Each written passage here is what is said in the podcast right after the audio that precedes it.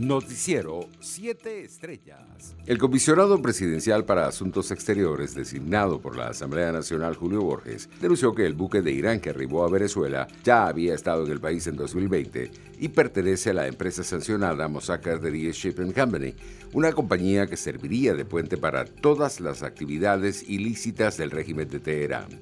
Continúa la penetración iraní en nuestro país. La región no puede subestimar el alcance de esta relación, escribió en sus redes sociales. En otras informaciones, en opinión del exalcalde metropolitano de Caracas, Antonio Ledesma, más allá de los actuales conflictos que enfrenta el presidente de Estados Unidos, Donald Trump, se debe agradecer por su indiscutible solidaridad con la causa por la libertad de Venezuela. En los Estados Unidos funciona el imperio de la ley, por eso los conflictos de cualquier orden se resolverán en ese marco.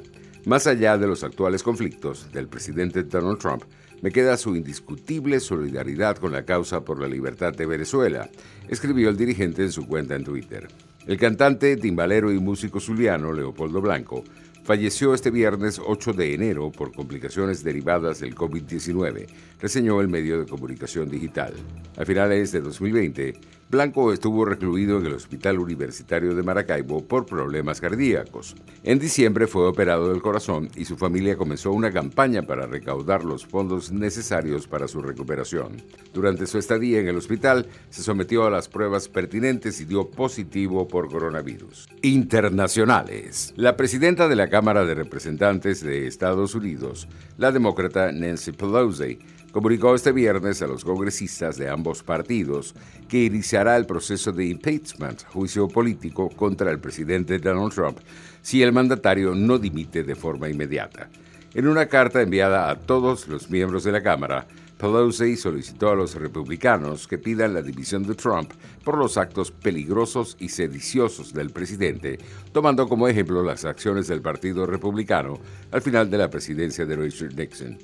En otras informaciones, la vacuna contra el COVID-19 de BioNTech Pfizer parece eficaz contra una mutación clave de las variantes británica y sudafricana del coronavirus, consideradas más contagiosas, según el resultado de estudios comunicados este viernes por el laboratorio alemán BioNTech. Los anticuerpos de las personas que han recibido la vacuna Pfizer BioNTech COVID-19 neutralizan eficazmente el SARS-CoV-2 con una mutación clave que se halla igualmente en dos cepas altamente transmisibles, identificadas en Reino Unido y Sudáfrica, indica el laboratorio en un comunicado.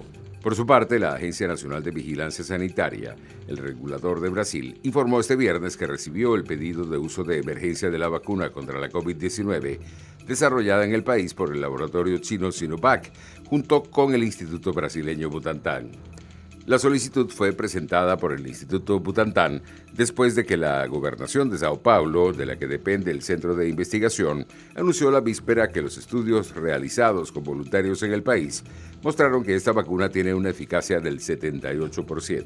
Economía. España pondrá a disposición del Fondo Monetario Internacional hasta 14.419 millones de euros en dos líneas de crédito para ayudar a la institución a disponer de un nivel adecuado de fondos para poder velar por la estabilidad financiera internacional y hacer frente a las necesidades excepcionales de algunos países por el impacto del COVID-19. Los precios del crudo internacional avanzaban con fuerza en horas de la tarde.